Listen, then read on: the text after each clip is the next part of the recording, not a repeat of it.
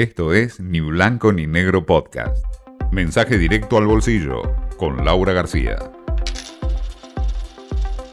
No más de 20 millones de dólares.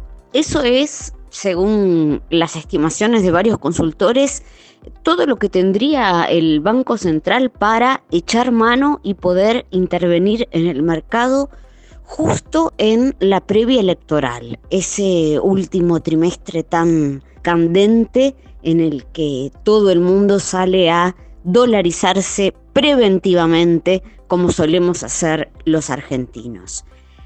Son realmente pocos dólares, pero como mm, no estamos por recibir un refuerzo importante del FMI, sí, efectivamente, es una de las noticias fuertes económicas de estos días.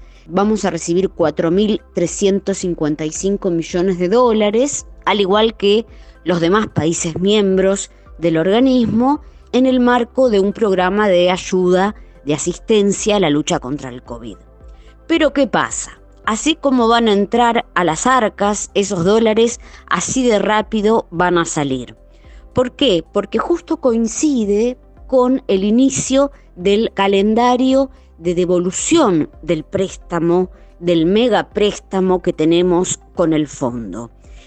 Le tenemos que mm, pagar de acá a fin de año unos 4.100 millones de dólares, o sea, prácticamente calzado con el dinero que va a ingresar.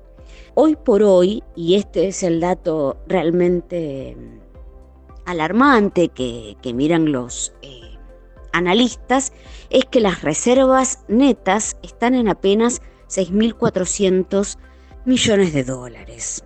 Las reservas netas eh, son las reservas que efectivamente tiene la entidad monetaria aquellas de las que puede disponer en caso de que tenga que intervenir en el mercado, en la plaza, para frenar una corrida o evitar una suba brusca del tipo de cambio. El resto se infla porque las reservas también eh, computan algunos ítems como los dólares de los argentinos que están depositados en los bancos o también todos estos préstamos ¿no? en dólares de bancos internacionales que recibe el Banco Central. Em, la situación se agudiza un poco porque faltan dólares. Ya pasó, sabemos, la época fuerte estacionalmente del agro en la que se aportan más dólares. Y a esto hay que sumarle el cepo a la carne, que precisamente cumple en estos días tres meses.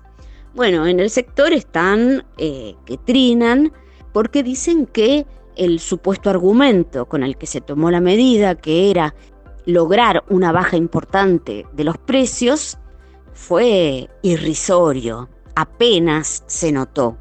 Y dicen lo siguiente, que a pesar de que cada vez se vienen dedicando menos hectáreas a la actividad ganadera, la productividad mejoró mucho en el último tiempo.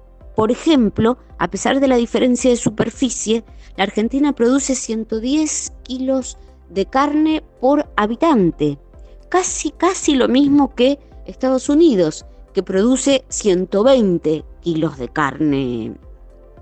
Y además señalan desde la industria, ¿no? que el argentino está comiendo en su mesa unos 50 kilos de carne por año, que es algo similar, equiparable a lo que ocurre en Uruguay. ¿Esto qué quiere decir? Que la mesa del argentino está abastecida, no, no está faltando mm, eh, carne en el mercado interno a raíz de la exportación eh, excesiva. En fin, en todo caso, se trata como siempre de los famosos dólares. Esto fue Ni Blanco ni Negro Podcast.